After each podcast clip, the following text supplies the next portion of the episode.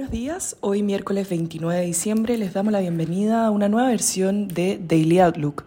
El tipo de cambio abre en 852,8 pesos bajo el cierre de ayer, con las bolsas globales mixtas mostrando caídas en Europa y Asia y los futuros anticipando una apertura al alza en Estados Unidos para continuar con el rally navideño en esta última semana del año. Por su parte, continúa extendiéndose la variante Omicron a nivel global, alcanzando por segundo día casos por sobre un millón. Por otro lado, los commodities transan negativos. El dólar index avanza levemente y la tasa del bono del Tesoro a 10 años se encuentra en 1,49, avanzando un punto base con respecto al cierre de ayer.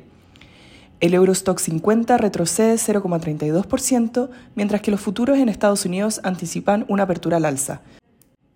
Por su parte, en Asia, los índices accionarios cerraron con caídas, con el Nikkei rentando menos 0,56%, el CSI 300 de China menos 1,46% y la bolsa de Hong Kong menos 0,83%.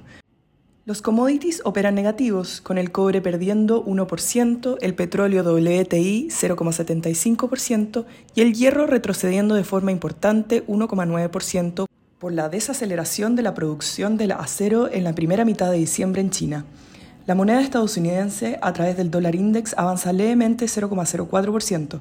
Por su parte, la tasa del bono del Tesoro a 10 años se encuentra en 1,49%, avanzando un punto base con respecto al cierre de ayer.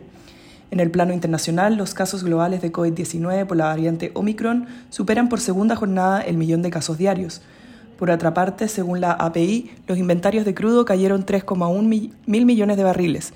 El precio del petróleo WTI ha subido 11% en las últimas sesiones a niveles de US dollar 76 al barril debido a la caída de los inventarios.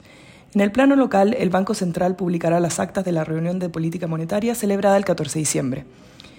En relación a los técnicos, el tipo de cambio opera en 852,6 a esta hora, con el dólar a nivel global avanzando, el cobre retrocediendo y las monedas emergentes mixtas.